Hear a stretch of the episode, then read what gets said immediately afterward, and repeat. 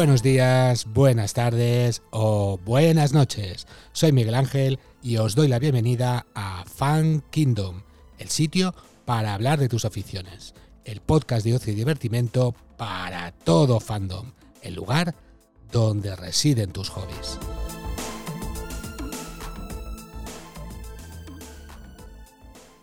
Por cuestiones de derechos de autor, podéis disfrutar de nuestros episodios optimizados en la plataforma de iVoox. Allí podréis escucharlos mejorados con música y efectos que complementarán la experiencia de cada episodio.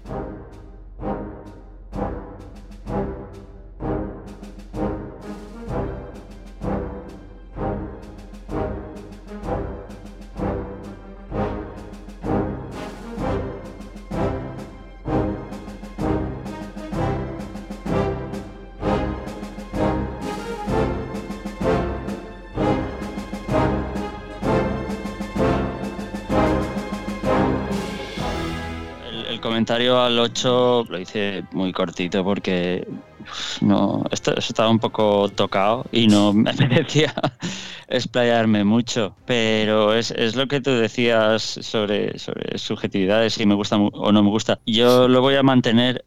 No me gusta, pero reconozco que el, que han hecho un buen producto. Han, han hecho eh, este último capítulo le ha gustado a mucha gente. Ay, es el capítulo que más me ha Sí, gustado. la ha serie". sorprendido, ¿eh? es el que más me ha sacado de contexto. Porque, claro, porque mm, toda la trama que han estado construyendo, pues ahora le, le dan el gran desenlace y además lo hacen pues de una manera Muy que rápido. llega mucho, sí, sí, un poco demasiado rápido, pero que llega mucho a los fans con el, el forjado. Yo no creía que íbamos a ver ya el forjado de los anillos ya. De los tres primeros. De los tres primeros. Hay Sí, que sí, que mm, ahora yo tampoco lo sé, pero y la gente también se lo pregunta. Yo es que me uní a- al grupo de Telegram del Esmial para eh, pulsar un poco las opiniones que, que había y al final pues es, es una fuente de información más. Y la gente comentaba ahí, pues yo creo que se forjaron primero los de los hombres y los de los enanos, y luego los de los elfos y el último el tal. Y no lo sé, no, no sé Yo- si está en algún sitio No. escrito. A ver, yo lo que he leído, lo que he leído yo, pero insisto que, que yo soy aquí el menos el menos dotado para hablar de estas cosas y el menos leído para hablar de estas cosas es que inicialmente se, se forjan los, los tres de los elfos, son los tres primeros que se forjan. De hecho, los tres de, de los elfos son los que mayor, en los que mayor influencia tiene Sauron, porque es donde enseña Sauron a Celebrimbor a atar los poderes de, de- los poderes del- elementales al metal. ¿Vale?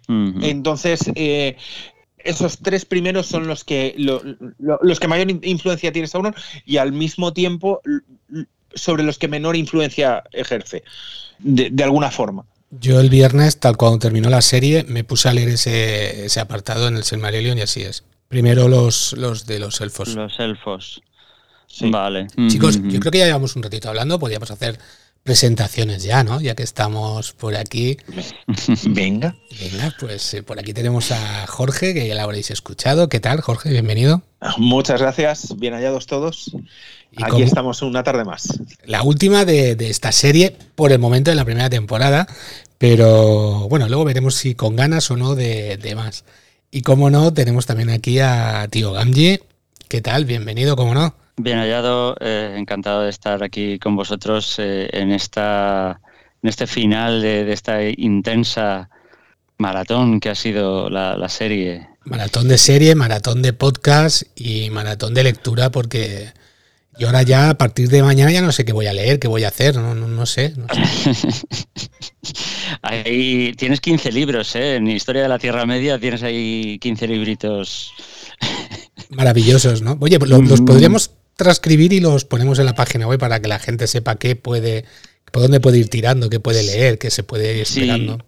Hay, hay algunos más interesantes. De cara a obtener información que, que valga como trasfondo de la serie y tal, hay algunos más interesantes que otros. Por, por ejemplo, dentro de esos 15 están los tres que Christopher dedica a los borradores y la historia de cómo se escribió El Señor de los Anillos. es muy interesante, yo esos me los he leído en su momento, ves las versiones iniciales, tal, pero no te da, por ejemplo, pues información eh, sobre, sobre la segunda, la primera edad y anteriores.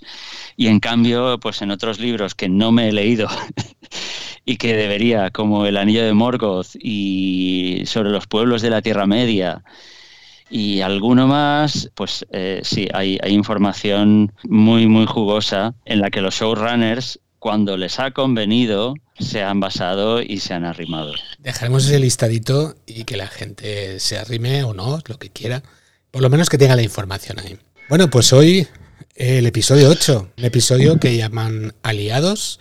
Perdona, yo también he visto que se llamaba Aliados, pero luego he visto en Twitter que el título original es Alois y eso es aleaciones. Entonces yo flipo, o mm, la traductora española eh, lo han querido traducir de otra manera, o ha habido ahí algún tipo de patinazo, o no lo entiendo. Sí, sí. No, hay, hay un, claramente un patinazo porque eh, no se entiende. Eh, de hecho, yo me pasé todo el episodio esperando que se, se cociera alguna alianza entre todos los grupos que hay ahora mismo en danza y no, lo que se cuecen son aleaciones. Claro, o sea... Nunca eh, mejor dicho. Sí, literalmente. Eh, volviendo al despropósito de los títulos de los capítulos. Bueno, este en concreto eh, sí que estaba bien traído, por fin tenía relación con lo que pasaba, pero a la hora de traducirlo, ponen aliados. Yo, a ver, mm, al final uno no debería fiarse de nada de lo que lee e intentar contrastarlo con varias fuentes. Yo mm, no he acudido a, la fuente original, a la, productora, pero eso me ha extrañado eh, ver que el capítulo original se, originalmente se titulaba Alois y la verdad es que me lo creo que lo hayan traducido mal o se les haya ido la pinza a la hora de traducirlo. Dijeron, bueno, como la aleación es una unión de metales, vamos a traducirlo como aliados. No, lo sé, no, no, tiene, no tiene sentido. Tiene, mucho más sentido aleaciones que no aliados. Pero el hecho es que, ahí está, nos, metieron una, un, gol en el. Pero también es culpa nuestra por, leerlo y, verlo en castellano. Eh, es lo que tiene. No. Me da culpa, sí, sí, desde luego. Bueno, y nada, ¿qué es lo que ocurre aquí, no? Aquí ya nos dan, no nos dan pistas, sino ya nos solucionan dos de los problemas en parte más grandes que o dudas que teníamos en, la serie, ¿no? Nada más al principio ya. El, el, capítulo sigue jugando con la idea de quién es Sauron hasta más de medio, más de medio episodio. Eh, no. Tenemos ahí. Mm, no, no, Minuto 11. Mm. Eh, yo es que ahí fue cuando se me rompió el alma. En el minuto 11, y de hecho unos segundos antes, que es cuando aparece en el plano eh, Halbrand entrando en la forja de Celebrimbor y comparten plano y comparten habitación. Y dices, ya está, ya está, ya no hay ninguna duda. Y, cuando él, eh, Halbrand le hace una sugerencia, pues podías hacer esto, podías hacer lo otro, a Celebrimbor dice, ah, qué buena idea, considéralo, eh, es que yo sí que lo vi en, versión original, eh, consider it a, gift, considéralo un regalo, considéralo un don. Y yo, vale. El señor de los dones. Y, lo tuve que parar y explicarle a, mis hijos y a mi mujer, es que mira lo que han hecho, es que mira tal, ahora resulta que este es este, y me, me han engañado y nos han engañado a todos y sí, nos han estado dando pistas desde el principio. Y eran demasiado, eran, algunas eran muy evidentes, pero tú decías, o bueno, yo decía, no puede ser, no van a hacer esto, no van a hacer esto. Eh, me estoy adelantando a lo que quería decir, pero yo pensaba, no van a hacer esto porque estarían contradiciendo algo que eh, Tolkien deja explícitamente en sus escritos que Sauron engañó a Celebrimbor, Sauron engañó a los enanos de Moria, eh, Sauron engañó a Eregion, pero nunca engañó ni a Gil-galad, ni a Elrond, ni a Galadriel, ni a Galadriel. También hay una frase que he, visto en una cuenta de Twitter que es un, bot de las obras de Tolkien o del Silmarillion. Y es una frase del Silmarillion que luego no he podido encontrar pero que dice algo así como que Sauron consideraba que Galadriel era eh, su enemiga más poderosa. Creo que eso se refiere en la tercera edad, porque era la, elfa de más alto rango en la tercera edad. En la segunda tampoco se iría muy lejos. Si era una enemiga tan poderosa, si nunca eh, logró engañarla, eh, showrunners, me estáis engañando pero me estáis engañando no porque habéis construido la trama muy bien y, y jugáis al despiste y entonces eh, mantenéis la duda, que también para los que no tienen el trasfondo, bien, me estáis engañando porque estáis yendo a un lugar que yo pensaba que nunca ibais a pisar. Eh, te vamos a engañar, pero porque vamos a desdecir a Tolkien. Y donde Tolkien decía A, vamos a poner B. Ah, ah mira, qué sorpresa. disiento, señoría. disiento. Lo hemos hablado ya, lo hemos hablado ya, Víctor y yo. Pero disiento porque técnicamente y jugando al tecnicismo legal, ¿vale? No le engaña, es ella quien le reconoce, no le engaña. Es ella quien reconoce a Sauron antes de lo que Sauron quiere, porque Sauron se podría haber quedado y haber robado los, los anillos, pero no lo hace porque no puede, porque ella lo evita. Pero eso ocurre después de siete capítulos. Sí, sí, sí, pero juegan a una cosa, eh, a ver, juegan a una cosa, eh, esta serie y Tolkien, los dos, juegan a una cosa muy fantástica con las escrituras, ¿vale? Hay un paralelismo con las escrituras brutal, ¿vale? Las tres, las tres reinas magas siguen una estrella fugaz pero buscando al malo, no al bueno. ¿Vale? Hmm. El regalo de la pelosa es una manzana que lo trae al bien y no lo lleva al mal. ¿Vale?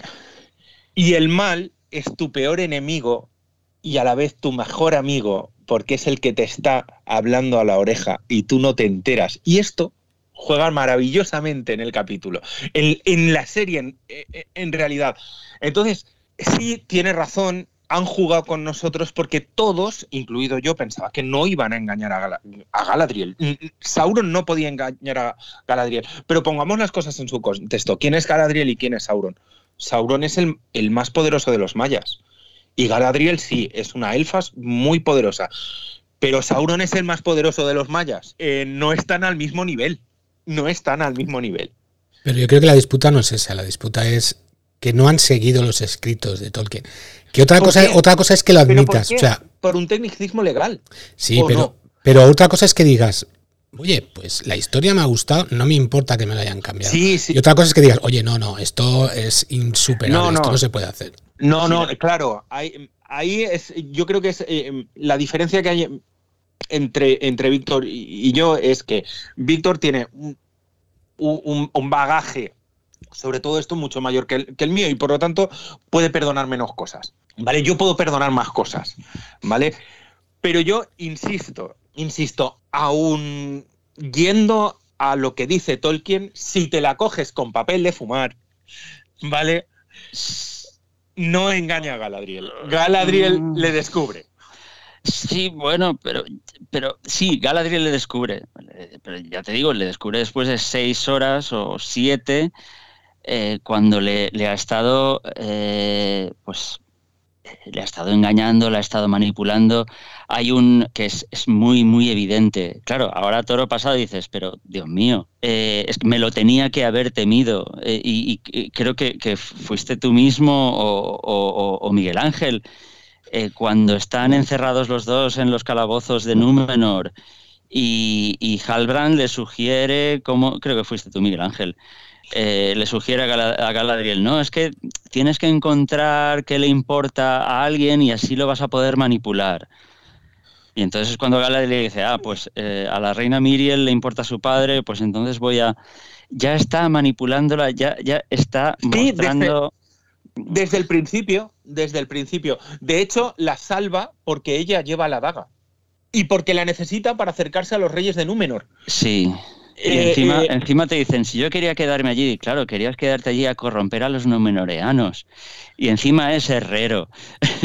Sí. Entonces, eh, si todo apuntaba, pero yo pensaba, a ver, si están para lo que les interesa, están acogiéndose y siguiendo pues eh, todo lo que dice Tolkien o lo que decía en tal punto o en tal carta y están siendo cuidadosos. Y sí, están metiendo cambios, pero cambios que, bueno, pues no, no, van a afectar de una manera mm, esencial al, relato.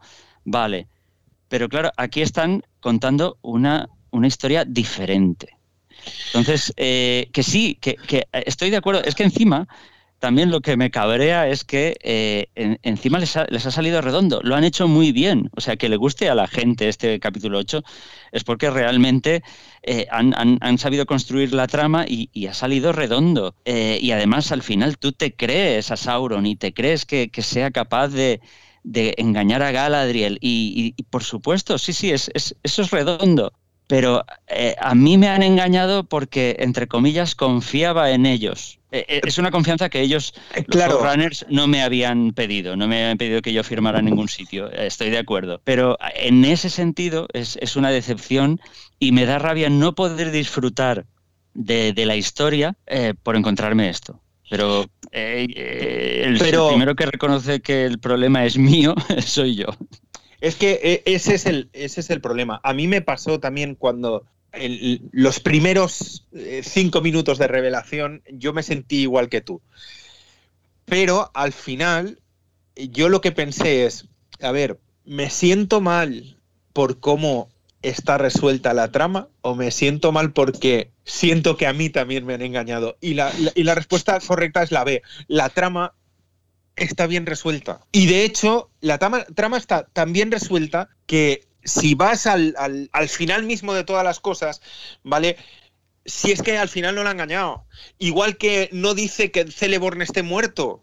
Igual que eh, eh, pasan muchas cosas, hay muchas cosas que pasan con tecnicismos legales en esta, en esta serie. Desgraciadamente, solo pueden jugar así por lo que tienen. O sea, por lo que tienen. Que bueno, que eso no es excusa, ¿eh? Que eso no es excusa. Pero la verdad es que al final el producto que les sale es, es, cojonudo. O sea, el, capítulo es redondo.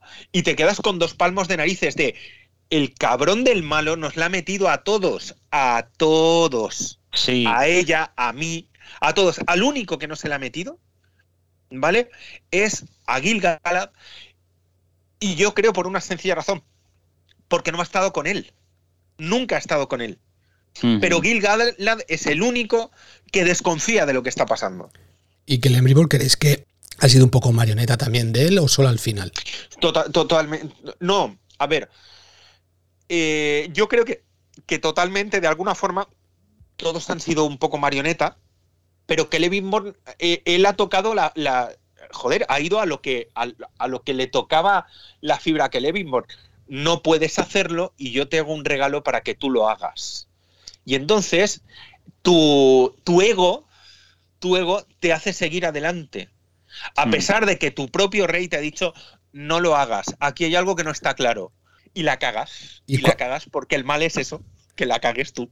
Y cuando le está diciendo eso el rey, que están en, encima del yunque, creo, ¿no? De Forja, está Galadriel, está Git Galan, está Celembridon y creo que el... Eh, el Ron. Que el Ron, ¿os habéis fijado en la imagen esa superior que hay? ¿Habéis visto la sombra, lo que aparece? Fijaros, pues fijaros que hay una especie de cadena que lo ata. Fijaros en el chat que os envío la foto. Esto lo recomiendo a los oyentes que lo veáis porque es muy curioso. Esta serie está llena de detalles y yo creo que requiere una segunda visualización porque vamos a ver muchas más cosas sabiendo ahora cómo está o cómo se ha resuelto. Brutal. A ver. Brutal. Eh, Miguel, eres un eres un puto genio. O sea, entiendo por qué tú sabes de cine y yo no. Eh, te lo voy a enseñar. No sé si, si, a través de dos pantallas lo puedes ver. Mira que Living Board y la sombra de la cadena. sí, sí, sí, lo veo, lo veo. ¿Vale? Sí. O sea, yo lo siento mucho, pero esta, esta serie no da puntada sin hilo. E, está tirada fotograma a fotograma. Exacto. Y eso es lo que a mí me gusta de esta serie, entre otras cosas. Sí, en, ese sentido, las palabras de, creo que es el, Pain, eh, uno de los showrunners, eh, son ciertas. Dice, esto es un, dice, dicen que esto es, o se quejan de que esto lo hemos hecho por dinero y que es solo un montón de dinero y muchos medios. Y dice, no, esto es una obra de amor. Y en, en estos detalles es donde asoma. Exacto. Sí, sí. Para mí eh, la serie es espectacular. Por los temas que trata, por cómo los trata y porque realmente está hecha con, con, mucho mimo, está hecha con mucho mimo. Y, y, el problema de las series a las que tú les pones mucho mimo es que no pueden ser rápidas. Y, esa, mm. y eso es el, el, gran defecto a lo mejor de la serie, ¿no? Que vivimos en, en, el tiempo de la inmediatez y cuando esa inmediatez no está, la echamos de menos. Y cuando está perpetuamente, eh, nos agobia eh, salvajemente, pero, pero somos unos yonkis de la inmediatez. No, como ha sacado el tema de que, que Lebrimbor, sí. yo quería comentar que no me ha gustado nada cómo han enfocado a este personaje. Cierto, es el personaje más flojo para mí. Mm, sí, podían, em, empezando por el casting mismo, eh, porque eso, es un elfo así como eh, mayor por la fisonomía, eh, mayor que Elrond, y no sé yo cómo de mayor sería, o, porque al final es eh, nieto de Feanor. Bueno, no, no lo sé. De es que la, formas... la, la, fragua que quema mucho. Sí, ¿verdad? pero yo, yo me acuerdo, será de formación, pero me acuerdo de eh, una portada de uno de los libros de rol de ICE en la que aparecía un Celebrimbor eh, por Angus McBride, que era el dibujante original, que era un elfo super mega hiper ciclado, o sea, culturista. Para darle con el martillo lo que tiene. Un anillo ahí en el yunque, sí, estaba sí, levantando. Sí, la, re la, recuerdo, la recuerdo, la recuerdo la, la era, Entonces, ese Celebrimbor al lado de. Hombre, yo no te digo yo que pongan a Schwarzenegger a interpretar a Celebrimbor, pero aparte, eh, mmm, veamos, estamos, estamos hablando de un nieto de Feanor. Es que solo por eso ya debería tener una personalidad bastante más eh, interesante, más fuerte. Eh, podían haberle dado protagonismo y, no han querido. Y lo triste es esto, que en, sobre todo en este último capítulo se ve que lo que tú decías, que es una marioneta, una marioneta de Halbrand, una marioneta de, de Galadriel. Le van diciendo lo que tiene que hacer. Lo sí, único que él sí, pide sí. es dadme los materiales y yo me encargo. Yo es un es uno es un obseso de la fragua. Está también un poco acomplejado porque su padre forjó los Silmarils, ¿no? El, el, eh, su abuelo. Su abuelo. Entonces, claro, está ahí como Hombre, con un peso encima, ¿no? Yo te, te, te, digo una cosa, o sea, cuando tu abuelo hace esas cosas, eh, pues claro, tú, tú, como bien él dice, eh, cuando yo nací, eh, el sol cabía en mi mano, ¿sabes? Cuando tú has visto construir todas esas cosas, tienes perfectamente claro que eres un mierda. o sea, sí, no, no, y eso, y eso es, lo, es lo que no es verdad que el personaje, lo, tiene razón Víctor, lo han hecho así, lo han construido así, y es el personaje que para mí peor construido está de todos. Porque ese señor puede que peque, puede que sí que sea verdad que su, su pecado sea el, pecado de, de, de, orgullo, de querer ir más allá y no darse cuenta de lo que está arrastrando en ello. Pero eso es una cosa. Y otra cosa es ser alguien eh, eh, completamente maleable. No, uh -huh. no, no. Yo ahí estoy de acuerdo completamente con Víctor. Es el personaje que menos encaja en toda la, en toda la serie. Sí, no sé o si. Por lo menos en... que no me encaja a mí. Exacto, no sé si en la próxima temporada eh, intenten mejorarlo, porque parece ser que Anatar va a aparecer en la próxima temporada y volverá a engañar a la gente, no lo sé, porque claro, ahora eh, Sauron puede cambiar de forma. Entonces, eh, hasta ahora Charles Vickers lo ha interpretado, en la próxima temporada no sabemos quién será. Parece ser que Anatar saldrá, no sé si saldrá con su nombre o será otro nombre para engañarlo, Anatar, engañarnos. Anatar recordemos que es Sauron. Sí, sí, el Señor de los Dones. Pero eh, eso, parece ser que, que, va a aparecer en, en Eregion y va a engañar a los elfos y los enanos, como dice Tolkien. Los, Ahora ya no sé cómo lo van a. Los showrunners han dicho que sí, que va, eh, los dos personajes seguros que van a. Bueno, o sea, supongo que saldrán prácticamente todos, pero que el extraño, el Istari y Sauron van a salir seguro. Pero a mí me, mm, me da mucha rabia también porque hay otros personajes que los dejan muy a medias y perdidos. O sea, eh, más o menos lo de Duri lo dejan cerrado, pero por ejemplo, Adar, ¿qué se sabe de Adar? Sí, Yo, eh, insisto, estamos en la temporada 1. Presentación. Han presentado personajes. Y te digo la verdad, a mí una de las cosas que me sorprende es que al final de la temporada 1 tenemos tres anillos élficos. Eh, yo no me lo esperaba. O sea, Ni yo. no, no, yo, yo, no me lo esperaba. ¿Los demás anillos Yo los me- forja también Celebrimbor o no? Sí, Sí. Todos, no, los menos el único. Todos. Menos el todos único. menos el único. Y todos se forjan ahí menos el único. Vale. Mm.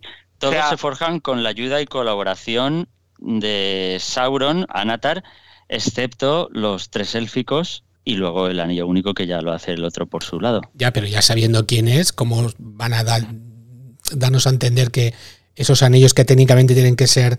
Vamos a ver, para mí, para mí, el gran error que está cometiendo Galadriel desde el minuto uno, y es lo que le dice Gil Galad, y me molesta mucho reconocer esto, porque Gil Galad es un personaje que no me gusta, no es el personaje de la serie sí, eh, el personaje como tal, ¿vale? El rey de los elfos no, no lo- a mí no me cae bien. Pero porque eres Pero- enano, pero- o sea... Sí, efectivamente, pero solamente por eso, ¿vale? Eh, pero es una de las cosas que le dice desde el principio y que trata de evitar desde el principio, y ella es, está completamente enfocada en una guerra táctica contra Sauron. Ella quiere ir a partirle la cara a Sauron, literalmente, literalmente. Quiere ser ella quien le corte el brazo, ¿vale? Y hasta que Galadriel no dé un paso atrás y se convierta en lo que es en la tercera edad, que es una señora élfica con muchísimo poder, pero que no es la que hace las cosas, sino la que mueve los hilos, no podrá enfrentarse a él, porque él es el que mueve los hilos. ¿Creéis que ella y Mm. Elrond se van a callar la boca y no van a decir nada de quién es este personaje? Si son fieles a lo que está diciendo la serie, se callarán. Sí. Porque la serie de lo que está hablando es de amistad. Y la amistad no se rompe. Y le ha pedido de amigo a amigo que se calle. Mm. ¿Y será parte del problema o parte de la solución? No lo tengo claro. Hombre, esa sería la excusa para que sigan forjando anillos. Sí, sí, pero es lo que dice Víctor. Tiene que ir Anatar a, a- a seguir con, con la forja de los anillos. A, a mí es que ya me, me- me descolocan. Digo, vamos a ver, Halbrand está aquí y les ha engañado, pero ahora y, no, no entiendo cómo lo van a, enfocar o a plantear. Es que se me escapa y tampoco tengo la referencia de la obra de Tolkien para decir, bueno, pues intentarán hacer esto o lo otro, porque eh, van a hacer lo que les dé la gana, obviamente. que Yo- me engañarán una vez, no dos. Yo con la, con la, con, con todo esto tengo un, serio problema con todo esto y con el cambio de, con el cambio de tiempos que conlleva convertir una obra literaria en una serie que se pueda ver, ¿vale? Los lenguajes son distintos. Es la misma razón por la que no funcionaban las primeras películas de superhéroes, ¿vale? Las primeras películas de superhéroes, eh, eh, por ejemplo, X-Men, no funciona, ¿vale? La película no funciona porque el lenguaje del cómic y el lenguaje del cine son dos lenguajes distintos. Y al tratar de adaptarlo, eh, se retuercen demasiadas cosas, ¿vale? Entonces, una de las cosas eh, eh, de- de- que nos genera tantos problemas es que la obra de Tolkien tiene unos, tiene unos tiempos que no se pueden adaptar al- a- a- ni siquiera a una serie. ¿Vale? Entonces, eh, lamentablemente, eso genera todo este estos retorcimientos. ¿Vale?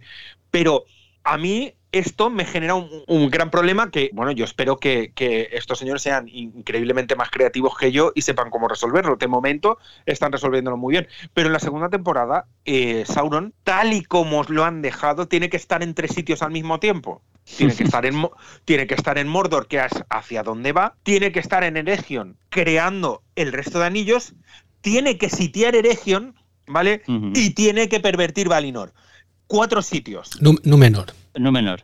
Númenor, perdón. Cuatro sitios. Eh, lo tiene complicado. Lo tiene complicado.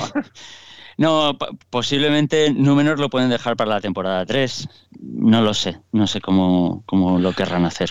Hombre, sí, sí, eso podrían hacerlo porque realmente eh, él no va a Númenor, él no va a Númenor hasta que es atrapado después del sitio de Eregion y se lo llevan prisionero. Un, un- sitio menos donde tiene que estar. Pero, to- pero todavía le quedan tres. O sea, Sí, tiene sí. que estar dentro, dentro de la fragua y fuera.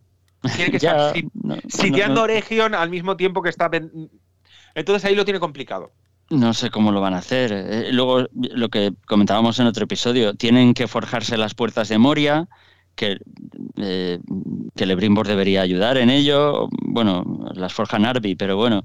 Y luego debería haber una guerra y, y Khazad Doom debería convertirse en Moria. Nos han puesto por en medio al Balrog, que que al Balrog igual fue solo un cameo y no lo despiertan hasta la temporada 4, por ejemplo, porque esta gente es que es capaz de cualquier cosa y son muy dados a, ese tipo de truquitos. Eh, no sé. Eh, entonces, a mí todas estas especulaciones mm, es, que, no llevan a ningún lado. No, no, todo porque es que, es que mm, si dijeran, no, han, han manifestado una lealtad a esto, a lo otro, tal. A ver, a lo único, a lo que han sido leales, y eso les salva. Y, eso entiendo que les ha dado la aprobación del Tolkien Estate. Es al tono. El, tono general eh, sigue siendo tolkieniano, no hay nada estridente, al menos no, que yo vea. Eh, nada demasiado evidente, pero no se han atado eh, de forma indisoluble al canon en ningún momento. Lo han seguido solo cuando han querido. Entonces, es que en el futuro es que pueden hacer lo que quieran. incluso nos podrían engañar, aunque ya sería engañar mucho, porque el extraño está utilizando frases del propio Gandalf, y, que el extraño fuera un Istari y que no fuera Gandalf, que fuera Saruman. Y dijeras, pero mm, Saruman en la tercera edad no, no conoce a los hobbits y cuando los conoce es algo nuevo para él. Bueno, pues ha vuelto a perder la memoria, como le pasa al principio de la temporada a este hombre. Eh, o sea, pueden hacer lo que quieran. Entonces, para mí, lo que tengo que intentar centrarme es en, no pensar en el canon, no pensar en, en las obras de Tolkien y en lo que Tolkien me contó porque van a ser fieles hasta donde quieran. Pero a ver, ¿en qué serie, en qué película han sido fieles? Cierto, Miguel Ángel. Eh, estoy completamente de acuerdo contigo. Esto hay que verlo, esto hay que verlo desde. Mira, el otro día hablaba con, con, unos amigos y me comentaban que, a ver, ellos son fans de, de Juego de Tronos, ¿vale? Y dejaron de ver Juego de Tronos en la segunda o tercera temporada porque las adaptaciones que estaban haciendo sobre los libros eran tan grandes que no les convencían. Entonces dejaron de verla. Y eso es lo que ellos me dijeron. Y hace. La serie te puede parecer mejor o, peor, pero todas las series, todo, cuando tú cambias de lenguaje una cosa, necesariamente es una adaptación. Si la adaptación te gusta, la ves si la adaptación no te gusta, no la ves. Eh, yo creo que esto eh, a esto le va a pasar tres cuartas partes de lo mismo. Irremediablemente creo que van a, van a transgredir el, el, el canon 23 veces. Lo he dicho al principio, la ventaja para mí es que como desconozco gran parte del canon, pues todo me está bien. ¿Sabes? Entonces, claro, eh, está, está, está mal por eso. Está, por eso, eh, yo qué sé, por eso me he cortado muchas veces a la hora de entrar con vosotros a, hablar con esto porque no tengo no tengo el, background necesario para, poder opinar sobre Pero si te leíste primero el Silmarillion, claro que tienes el background. te leíste el Silmarillion antes veces. que el Señor de los Anillos. Y tres sí, veces. sí.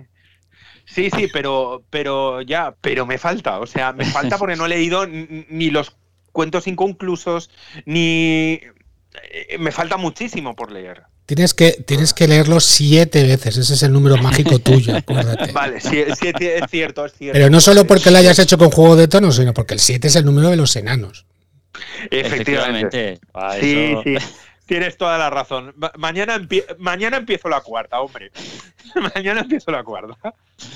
Pues sí, chicos, no sé, yo ya te digo, a mí eh, la serie me ha gustado mucho, este capítulo me ha gustado mucho. Creo que actúan magistralmente a la, a la hora de plantear un mal que no está aquí eh, solo para hacer cosas horribles, las cosas horribles ya, les, ya, ya las ha hecho y va a continuar haciéndolas. Tiene un detalle eh, maravilloso este mal que habla de, de, un mal mucho más contemporáneo, ¿vale?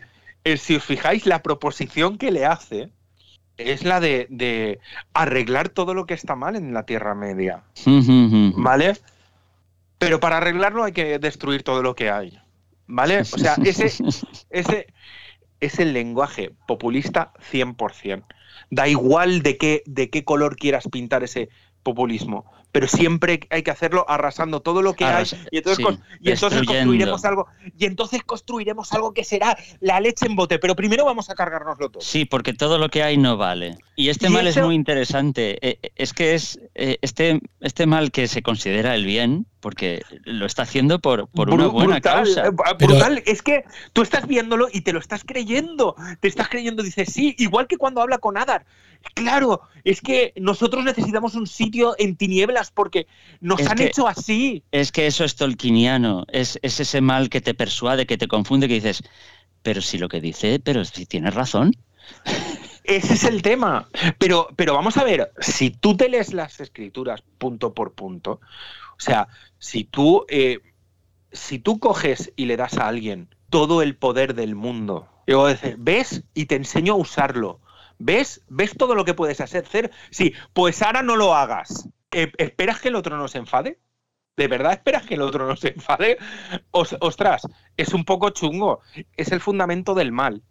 Pues sí, claro que no debes hacerlo, porque te estoy enseñando todo, pero al enseñarte todo, te lo enseño para que sepas cómo funciona, no para que hagas lo que tú te dé la gana.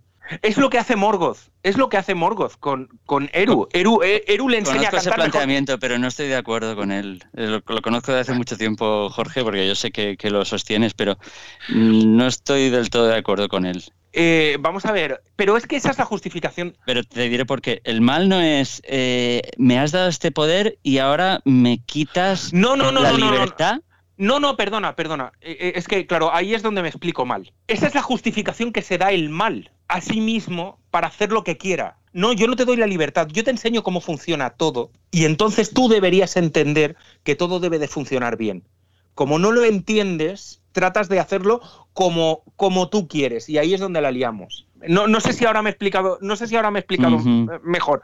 No, no, no trato de dar una justificación al mal, es la justificación que se da el mal a sí mismo. Hombre, me enseñas a hacerlo todo y luego no me dejas hacerlo. Eh, Claro, podrás hacerlo cuando entiendas el plan. Antes de entender el plan no puedes trastocarlo. De todas formas, eh, cuando habla al final Sauron con Galadriel, eh, Elea le dice, claro, para unirnos en la oscuridad. Y dice, no, no, para unirnos en la luz, para seguir el camino. ¿Yo creéis que ahí está intentando redimirse un poco de todos sus pecados o tiene clarísimo que... No, no, no, no, no, no, es que para, él, él ansía el poder. Claro, él ansía el poder y además él está convencido de que para lo que él, aquí el problema es que para lo que para él es luz, para ti es la, más horrible de las tinieblas.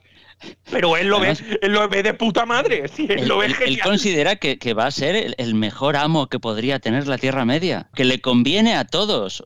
Efectivamente, pero, pero esa es la palabra. El mejor amo, el mejor amo. el mejor amo. Exacto.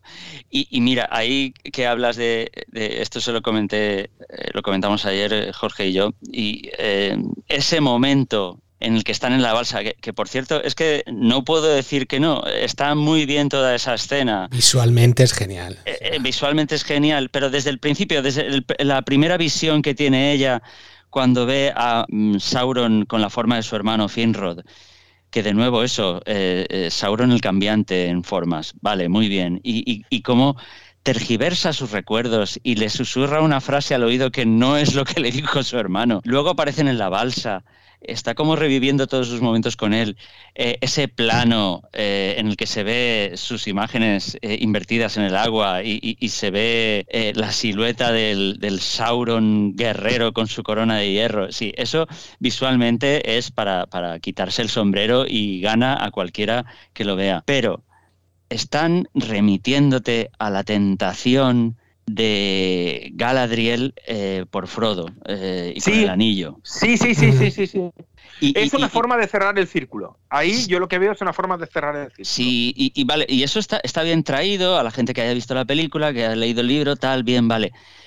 Pero nos están engañando. Yo veo que ahí me engañan, eh, porque en la tentación del libro, Galadriel se le ofrece el anillo y sería para ser una señora de la Tierra Media en lugar de Sauron, en lugar de, porque, porque ella es la buena.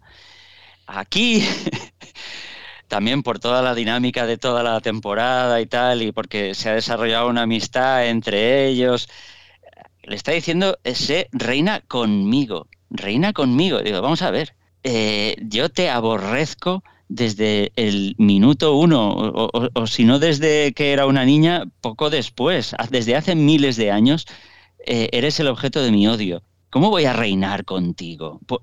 vale, porque juega, porque juega eso. Juega eso. Juega a confundirla y juega a, regalarle el oído en plan de solo tú puedes evitar que yo haga el mal. ¿Vale? Juega a eso. A ver, en la, serie, en la serie funciona. En la serie, eh, por supuesto que funciona y además, eso, redondo, les ha quedado perfecto. Pero Tolkien yo creo que se retuerce en su tumba con una Galadriel que mm, se medio enamora de Sauron. Eh, no, no, no, no, yo no, no, no, yo, yo eso no lo veo, ¿eh? Yo, no, no, no, no, yo ahí no lo veo. Yo tampoco. no veo, no, yo no, eh, esa tentación de, ser, de semi-reina eh, es semi-reina porque además él se lo dice, porque tú me llevas a la luz. Eres tú la que hace que yo no sea malo. Tú te pones aquí a mi lado y entre los dos haremos una cosa súper buena. Es, vamos a ver, eh, vuelve a ser la tentación con la tentación. Es todo el rato la misma. Si es todo el rato la misma. Y al final es eso, o sea, el personaje como es intrínsecamente bueno, se deshace de eso. Mira, esto juega, juega mucho, juega mucho al, al con, con Sauron, Morgoth, el, el, el, buen amo, ¿vale? Y el mal padre. O sea, juega, juega siempre con el mismo recurso. Si te, si te das cuenta, Adar juega lo mismo. Yo he venido aquí a salvar a mis hijos porque mis hijos pobres, lo he hecho todo por todo lo hago por mis hijos, pero en el momento tengo un hijo al lado, le quito el brazo y veo cómo se le quema por gusto. Pero es una relación, es así, esa, es una relación basada en, el dolor, en la tortura, en... Son orcos. en el miedo, En el miedo, en, el miedo, en el, en el hacer daño. Eso es exactamente lo que le está proponiendo Sauron a Galadriel. Yo, eh, juntos gobernaremos la, tierra, lo haremos por el bien de todos. Pero bueno, si tenemos que asar unos cuantos, pues los asaremos. ¿Sabes? Eh, porque yo te convenceré. El, rollo está en que yo te convenceré. E, es el mal en sí mismo. El, mal es el que te convence a ti de que hagas el, daño. Si el daño lo haces tú, el daño lo haces tú. Sí, por buenas causas, pero se hacen eh, animaladas. Y el fin justifica los medios. Y ya no, te paras en nada. Mira, iba a deciros una serie de otra, de otra, una frase de otra serie, también muy épica y muy de actualidad, ¿vale? Pero me la guardaré para el siguiente episodio. vale. Esa me la guardo. Porque, porque me, pareció, me, parece muy bien traída. Y, juega todo el rato, esta serie juega todo el rato con, con eso. Y a mí, para mí está muy bien jugado el mal y muy, muy bien presentado el mal, cómo es el mal. Y el mal te engaña. Lo que pasa es que cuando tú eres bueno, suficientemente bueno, no llega a, engañarte durante todo el tiempo. ¿Vale? Sí, que es lo que ha pasado ahora. ¿Qué es lo que ha pasado ahora? Pero yo, eh, lamentablemente, os tengo, os tengo que dejar. Eh, quería hacer, poneros un inciso solamente porque hay un detalle del capítulo anterior que me ha hecho pensar mucho en, en este capítulo. La espada que lleva Galadriel y que le regala a Teo en el capítulo del ojo, que cuando Halbrand y ella se están marchando, Teo levanta la espada. Eh, solo un detalle. Esa espada que representa el cambio de un símbolo por el otro, el cambio del símbolo de, de, la espada maligna que llevaba Teo por la benigna que le regala Galadriel, solo quiero decir una cosa. Esa espada la ha forjado Sauron. Eh, la ha forjado Halbrand en Númenor. Sí, señor. ¿Se la da, se la da Halbrand a Galadriel en Númenor? Creo, creo que sí. Creo que sí. Eh, y teniendo en cuenta que esta serie no da puntada sin hilo y que la líder de la gente del sur. Es la madre de Teo. Ese chico tiene mucho futuro como Nazgul. sí, sí. Pues ahora que lo dices, sí, ¿eh? la verdad es que no habíamos caído. Yo no había caído para nada. No recordaba ese, Pues sí que está forjando, lo hemos visto forjando. Tengo, tengo que quitarme de darle tantas vueltas a esto. Eh, agradezco mucho que se haya terminado la serie, porque si no, no aprobaré las oposiciones jamás. Yo, había llegado a que la espada era numenoreana y ahí me había quedado. No, no, son, son eh, es del lote de las espadas que forja Halbrand en, en, en Númenor. mucho, tiene mucho pues, sentido. Pues sí, sí, podrían espero, eh, espero equivocarme. Porque ese, chaval está llamado al, mal. No sabemos nada de su padre. Yo te digo una cosa, a pesar de lo que dicen otros, creo que ese, ese personaje es un personajazo de la serie. Porque actúa realmente como un. Eh, como un quinceañero, como un adolescente. Sí, eso sí. ¿Vale? Y está muy bien traído el personaje de, adolescente. Porque su criterio para el bien y para el mal no es el mismo que el de un adulto. y, está muy bien traído. está, muy aprendiendo. Efectivamente. Tiene pues potencial y, ahora que Halbrand ya sabemos que no va a ser un Nazgul, pues ese es un gran candidato. Efectivamente. Chicos, bueno, eh, como siempre un placer hablar con vosotros. Un abrazo a los dos. El placer es nuestro, Jorge. Un abrazo, muchas gracias. Un abrazo, chao, chao, chao. Chao, chao, chao. Hoy nos ha dejado aquí un poco eh, a cuadros, ¿no? Con, esta apreciación que, claro, es que sí, no, no. Siempre aporta una serie de ideas interesantísimas. Sí, sí, sí, además de verdad. Y, claro, cada uno tiene su punto de vista, se fija en algunos detalles y otros pues se le escapa. Y claro, al final, yo lo que digo, ¿eh? yo lo voy a repetir, yo creo que esta serie requiere otro revisionado completo que seguro que vamos a ver nuevos detalles de, ah, claro, aquí sí, ya te están confirmando que este es Sauron, aquí está este, aquí está el otro. A mí el, capítulo 8 me, dejó con una sensación agridulce tan fuerte que no me quedaron ganas de volverlo a ver y, lo hubiera necesitado porque eso solo con, una vez te, pierdes cosas.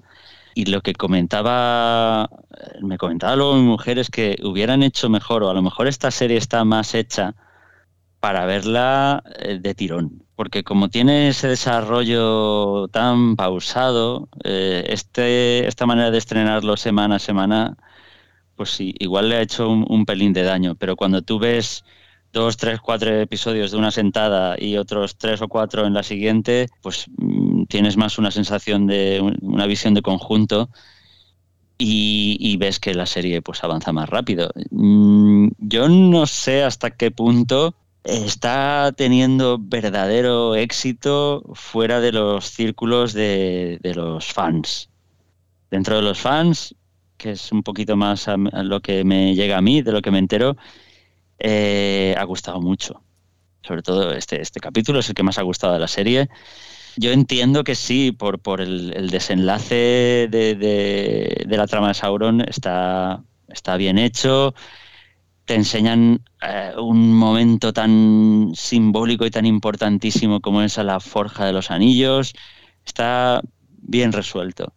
Pero a mí me da la impresión de que, de que fuera, de que en el público más general no ha terminado de enganchar.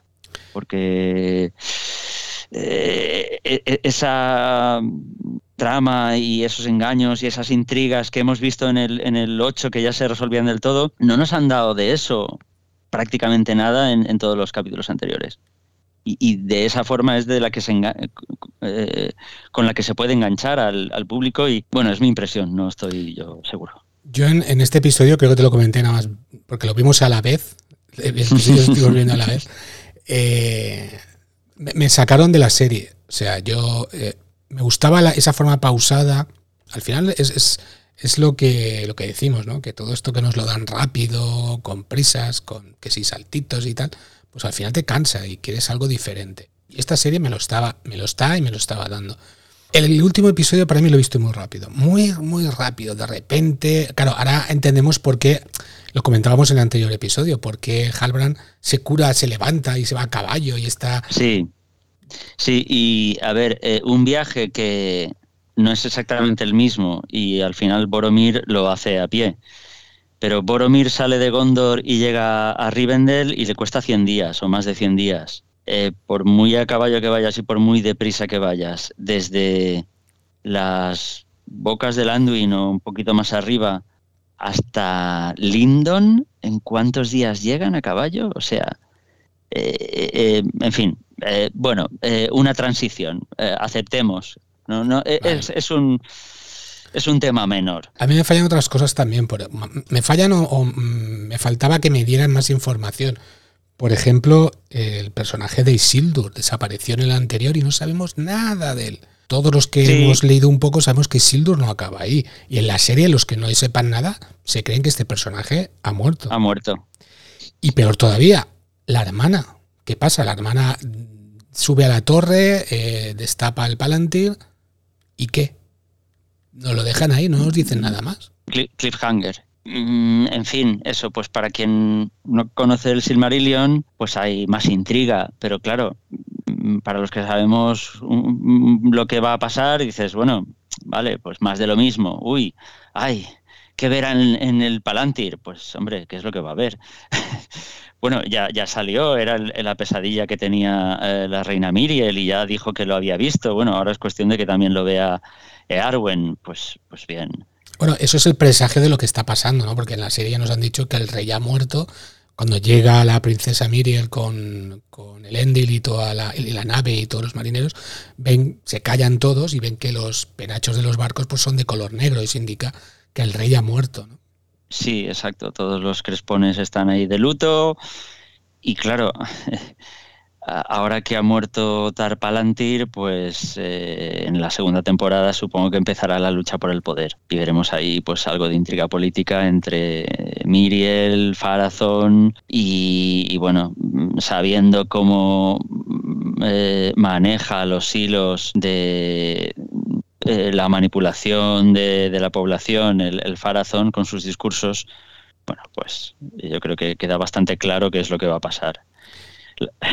La única duda es los fieles cómo se organizarán o, qué les pasará. Igual Farazón ya abiertamente pues eh, promulga leyes que los eh, castigan o, que los destierran, vete tú a saber. Bueno, pero ahí hay recorrido. Ahí, está el inicio de la caída de Númenor. Para los que han leído ya saben de qué hablamos. Antes de pasar a la otra trama que no hemos comentado prácticamente nada, que es la de el History, eh, decir lo que decía, bueno, continuarlo con lo que estábamos comentando de que en este episodio he visto las cosas, he visto todo muy rápido, muy rápido, muy rápido. De repente se ponen ahí a hablar en la forja, eh, Halbrand, que es Sauron con Celebrimbor, y nada, en, cuando poco te das cuenta ya han forjado hasta tres anillos. Y, dices, ¿perdón? Porque estos anillos se forjan en décadas, creo recordar. Es, sí, es un poco a trompicones. Y a ver, yo entiendo, eh, está claro que hay, hay que tomar una serie de decisiones eh, creativas para adaptar. Y, está eh, más que justificado. Sí, no, no, puedes, no puedes hacer que los anillos se forjen a lo largo de 100 años. Vale, de acuerdo. Pero mantén el mismo ritmo de la serie, al menos. Sí, eso por un lado. Y, luego por otro, tienes que decir, pero vamos a ver, pero tienes que hacerlo tan exagerado. Tienes que decir, no, es que esto hay que hacerlo en tres días o en tres semanas, es que hay que hacerlo ya. Hay que construir la forja antes de la primavera y hay que forjar los anillos pasado mañana a ver, puede resultar un recurso para darle un poquito de emoción a la serie, pero mm, me parece eso exagerado. Me parece algo típico también en algunos momentos de esta serie que es ir al contrario de lo que dice Tolkien. Dice, mira, vamos para despistar al conocedor, al lector de Tolkien, es que lo vamos a hacer al revés. Sí, lo han hecho para eso. y vamos a hacerlo al revés. Y dices, mira, si te quieres ganar mi simpatía o mm, con esos trucos, porque diciendo, ay, me has engañado, creía que ibas a hacerlo como decía Tolkien porque estás adaptando su obra, y resulta que no, que como has pagado 200 millones de dólares, ahora vas a hacer lo que te dé la gana y vas a ir eh, eh, eh, directamente a hacer lo contrario de lo que te han dejado por escrito. ¿Vale? De acuerdo. O sea, ya habéis puesto las cartas sobre la mesa. ya sabemos de qué palo vais. Ya sabemos hasta dónde vais a llegar, que va a ser algo totalmente arbitrario, o sea, hay veces que vais a seguir a Tolkien, otras veces inventaréis cosas nuevas que van a estar bien o no, y en otras ocasiones vais a ir a adrede o sea, eh, a propósito, hacer lo contrario de lo que decía Tolkien. Vale, vale, ahora por lo menos ya sabemos a qué jugáis. Y en este caso me parece que es uno, dice, Tolkien decía 100 años, hombre, pues no lo vamos a hacer que sea en dos, vamos a hacer que sea en tres días. Vamos a ver. Yo pensaba que los anillos no se forjarían en la primera temporada, se forjarían más tarde. Yo, yo quería lo que dijimos, que en el último episodio nos dirían quién es Sauron y ahí se acabaría. Yo lo he visto eh, precipitado, la verdad, la forja. Eh, un pelín sí, y mira que estaba diciendo que, eso, sobre todo la, resolución de la trama de, Galadriel y Sauron es bastante redonda, pero en cuanto al ritmo tienes razón. Aquí se, han acelerado un poquito demasiado. Y para mi gusto deberían haber repartido un poco esos cambios y, esa intriga y eso a lo largo de más capítulos. Igual así hubieran enganchado más a la gente. Pero bueno, a mí me sacaron, ya lo digo, me sacaron cuando... Ya me pareció raro en el anterior, lo que tú dijiste, que de repente estaba ahí en, una cama, en un canastrillo hecho polvo y de repente, pam, se levanta caminando con Galadriel y a la caballo. Ya me pareció raro. Pero aquí es que estaba malísimo también, necesitaba curas élficas y de repente se está, está despierto, está levantado y se pone a hablar en, la Hombre, claro, porque, porque al final su envoltura física, bueno, pues es como una vestidura. dice, no, es que está herido. Bueno, sí, es como si llevas un, descosido en, tu ropa. Eh, a él le da igual. Ya está. si quieres, eh, para terminar el episodio, pues nos queda una línea, ¿no? Una línea que nos han presentado desde el principio, que creo que tú estás un poco, no enfadado, pero que sí que no nos han aportado nada, ¿no? En ella. Sí, no le encuentro más aliciente que el, emotivo y el recurso a utilizar personajes conocidos de, las películas. Y es una trama tan descriptiva en la que prácticamente no pasa nada que a mí no me llega. Sí, hay, legiones de, seguidores que les encanta el extraño, que les encantan los pelosos, les encanta Nori y tal. Yo soy el fan número uno de los hobbits y, me gusta que los hayan incluido en la segunda edad, pero tiran de recuerdos entrañables y no te aportan nada nuevo. O sea, ¿qué es entrañable? La relación de Gandalf con los hobbits. Bueno, pues vamos a reproducirla aquí. ¿Qué es entrañable? Pues eh, la amistad y la hermandad que hay entre los hobbits y, cómo se ayudan unos a otros y, cómo son amigos eh, hasta el final. Vale, vamos a meter eso. Sí, pero ¿hacéis algo más? Mm, no, o sea, por resumirlo, la trama del extraño, eh, ¿en qué se ha resuelto? En que es un Istari y que va a viajar acompañado de un peloso por la Tierra Media. ¿Para qué? Ah, no sabemos para qué. Más que se tiene que, ir a... Para que haga bonito. que se tiene que ir a, ¿dónde era? A, Run, a, la región oriental de, la Tierra Media. Mm, a mí es que sí, sí, me, gusta, hay muchos elementos que me gustan y ya, ya, lo comenté, y, los propios pelosos y, lo que hemos visto de ellos, y, pero me siento un, poco defraudado. Digo, esto no, no, lleva a ningún lado, estáis aquí, no habéis desarrollado nada. Sí, aparecían estas tres eh, hechiceras, que además menudas inútiles, porque han confundido a su señor. o sea, eh, yo no les auguro mucho futuro. Entiendo que no llegaron ya a la tercera edad porque se las cargaron. El propio Sauron diría, pero vosotras, ¿de, dónde salís? Me habéis confundido, sí, el otro puede ser un maya, pero me habéis confundido con otro, pero... Eh, bueno, a ver, hay que reconocer que, que Sauron viene disfrazado, entre comillas, y a lo mejor incluso para ellas no, no, no lo identifican, ven, detectan ese poder, pero no, no acaban de, de ponerle apellido ¿no? y nombre al personaje. Sí, sí, eh, sí puede ser, exacto, pero en fin, que a mí no me ha gustado. Eh, han, sido, vamos a jugar al despiste y vamos a poner la primera escena que le llamen Lord Sauron y así que, ah, el extraño es Lord Sauron y así eh, hacemos un requiebro y, vamos a engañar a la audiencia. Ya. Es un pelín barato. A ver, es bueno, venga. Reconozco que es barato, pero yo cuando dice no es él, es, un, es el otro, es, un, es uno de los otros, ¿no? Es un Istari. Yo pegué un chillido, Dios, ¡sí! Ahora, Sí, sí, pero, pero, pero ¿para qué necesitamos a un Istari en la segunda edad? Ya. Bueno, pero dicen que, que los Valar los envían a la llegada de Sauron también, con lo cual creo que eso lo hemos comentado ya, que no está tan mal traído en la segunda edad, que estén por ahí dando vueltas. De hecho, Gandalf, que creo que creo que no lo han dicho, no lo han confirmado, pero creo que tú también estás conmigo que este es Gandalf, porque al final Gandalf significa el que va de arriba a abajo, ¿no? El que se está moviendo a todos los lados. no, eso es Mithrandir, el peregrino gris. Perdón. Gandalf es el elfo de la vara. Gandalf es un nombre eh, sacado de la Voluspa, eh, que es eh, una obra de mitología nórdica, y al igual que Tolkien saca de ahí los, los nombres de los trece enanos de la compañía de Thorin Escudo de Roble en el Hobbit, creo que también saca el nombre de Gandalf de ahí, que es inicialmente es el, nombre de, de un enano en, la mitología nórdica, creo. Aunque literalmente significa eh, eso, elfo de la vara. Y queda bien, porque como es un, personaje inmortal, pues los hombres dirían, este es un elfo. Y como va con su callado, pues el elfo de la vara. Vale. Utiliza frases como eso de utiliza tu olfato. Eso, lo, dice, en las películas.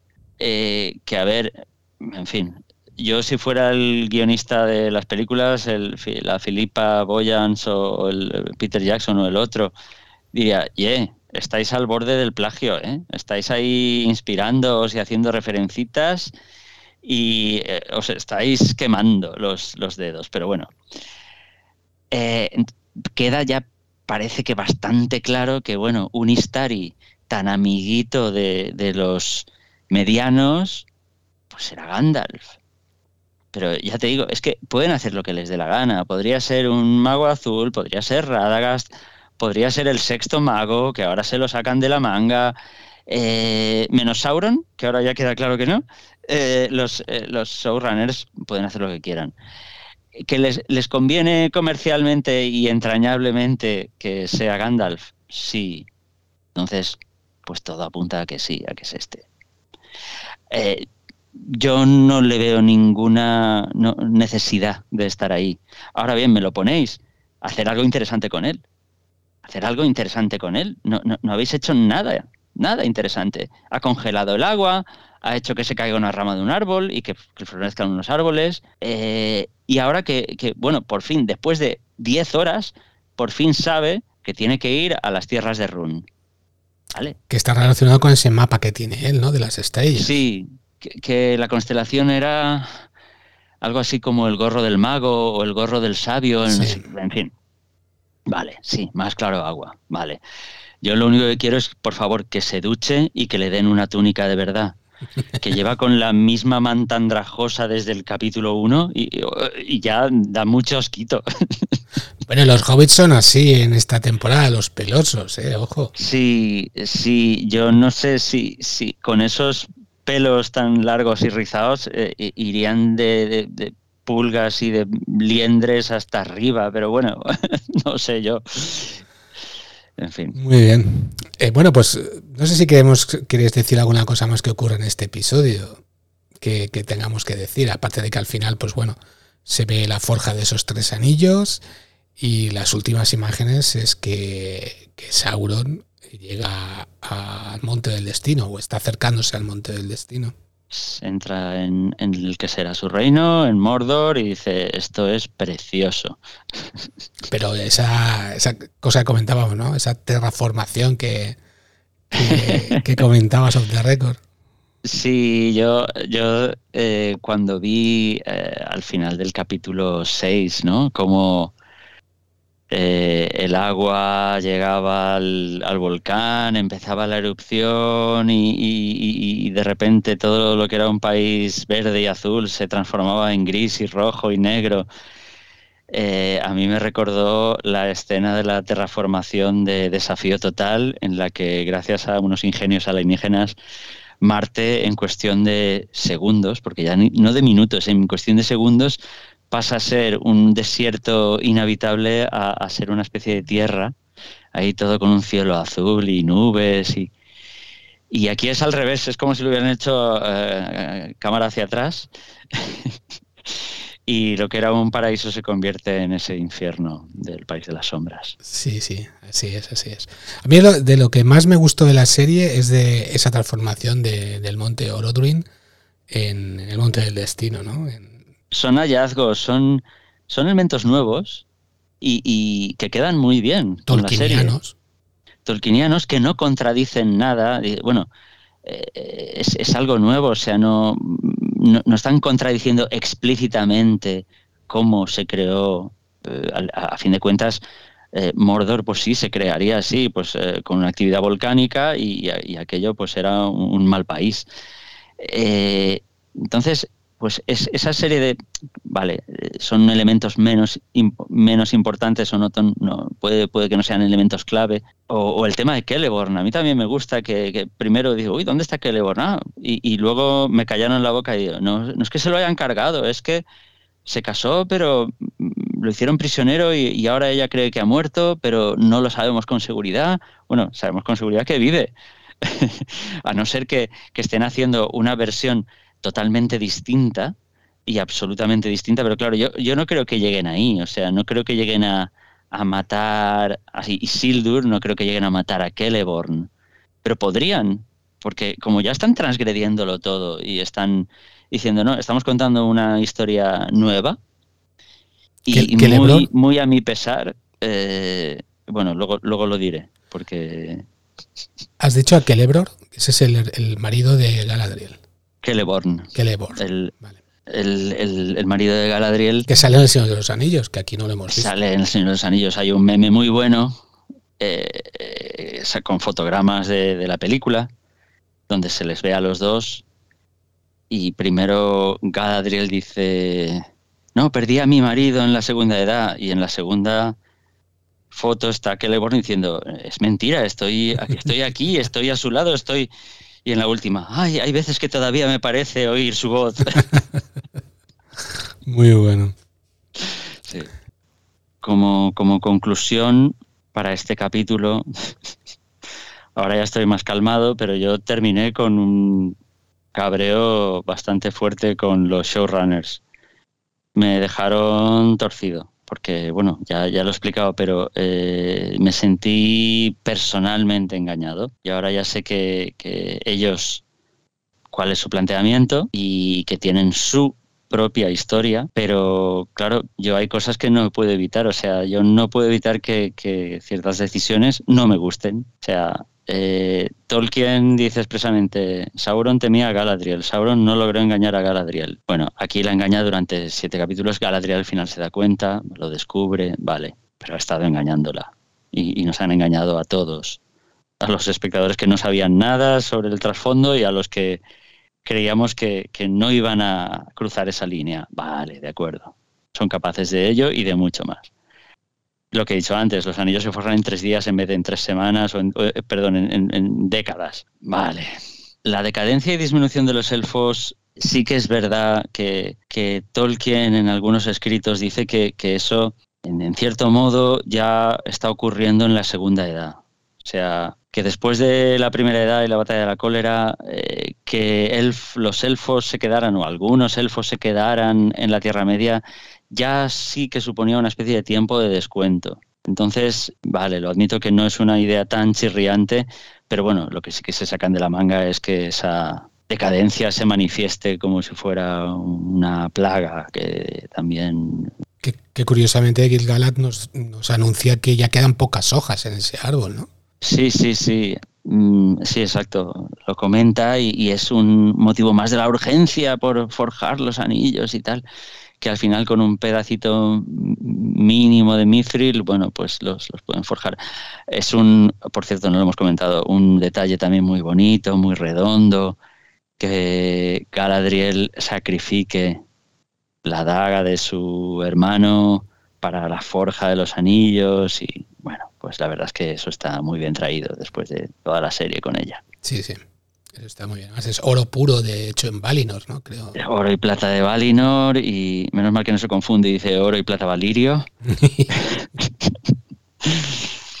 y, bueno, ya lo he dicho antes, a mí lo que me chirrió mucho es que, una cosa es sustituir al Señor Oscuro y, y, Galadriel es tentada con ello en El Señor de los Anillos, y otra muy diferente es reinar con él. Y dentro de la serie eso funciona porque ella ha sido engañada, porque tal, pero desde fuera eh, es traicionar al, personaje de Galadriel.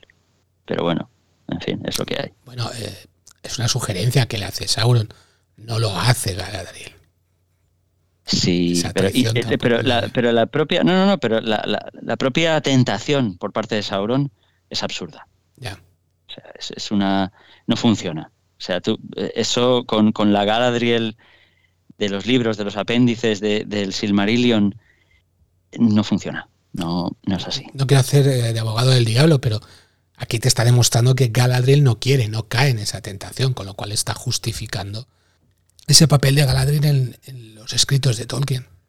Pero es simplemente la situación, simplemente que lleguen a ese momento. Llegan a ese momento porque él la ha estado engañando.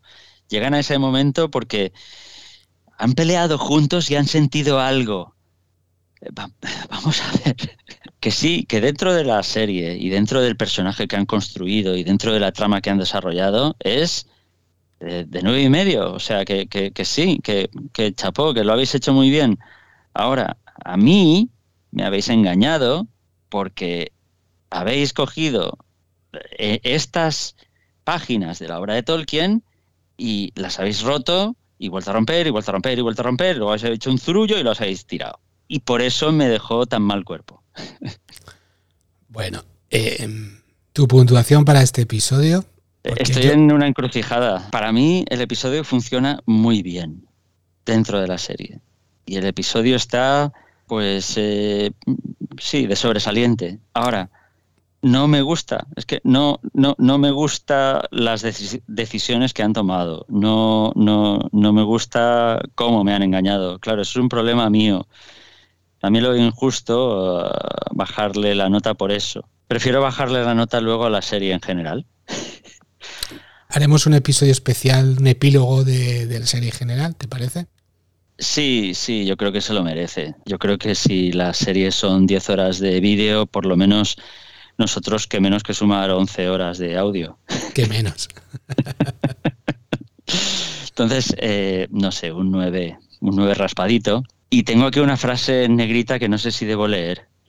Léela, va, venga, que la estoy Vale, eh, a mi pesar. Eh, considero que, no estamos viendo una adaptación de la obra de Tolkien. Espera, estamos viendo algo. Oigo risas de Pepe. Bueno, da igual. empieza, esto, empieza. Es, esto, Es, como cuando, esto es como cuando eh, Galadriel le dice a los numerianos cómo se mata un orco. clavar, retorcer y sacar. Me siento igual. Tú no, no, no hables y fíjate, fíjate. Pero bueno. Sí, no, no es una adaptación, es, es una obra que se inspira libremente y adapta cosas de manera más fiel, otra menos fiel, eh, pero traspasa los límites cuando le conviene.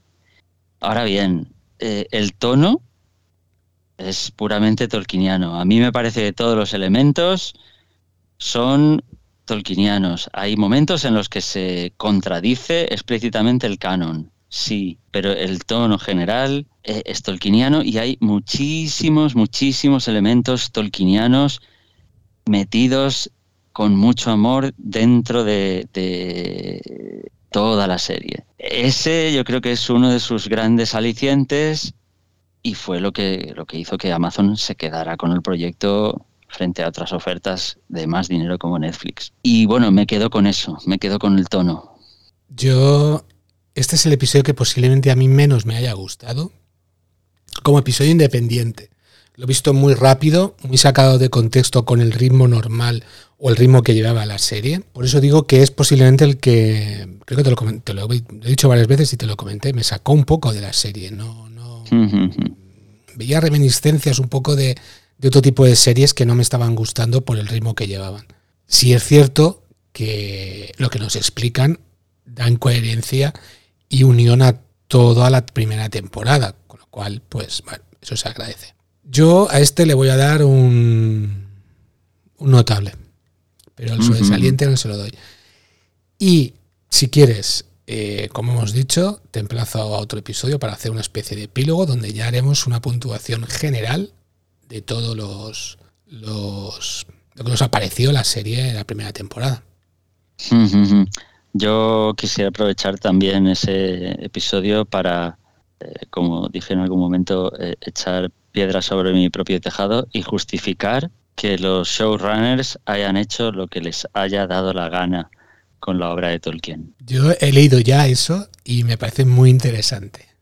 Ah, Yo os, os, insto a los que nos estáis escuchando, a todos nuestros oyentes, de que de verdad que, que, deberíais de, de, ver ese epílogo que vamos a hacer, que os va, os va a gustar. Eh, bueno, pues nada, yo creo que ya hemos llegado al final de, de, esta, de este episodio número 8, no de la temporada, como ya hemos avanzado. Deciros que, que, tenéis una página web maravillosa donde podéis consultar todos los episodios que podéis escuchar de Fan Kingdom.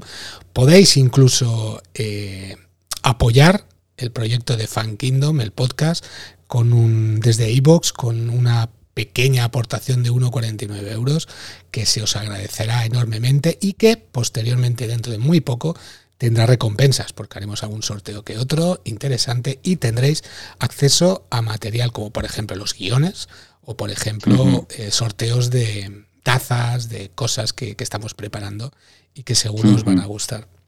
Tío Gamji, muchas gracias. Gracias a ti. Súper contento de, poder eh, hacer estos episodios contigo.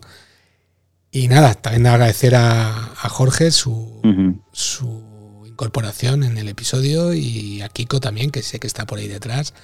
Y que nada, muchas gracias y adiós. Adiós.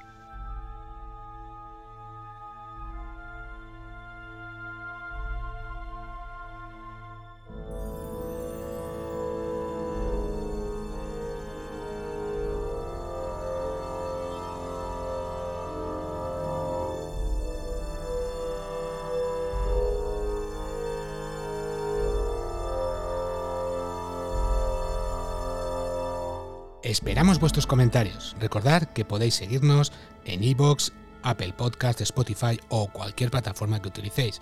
Y os agradeceríamos enormemente que os suscribierais en cualquiera de ellas. Si queréis estar al día y no perderos ningún episodio, podéis encontrarnos en Facebook, Instagram o Twitter. O también podéis enviarnos un correo electrónico a info.fankingdom.es. Gracias por escucharnos.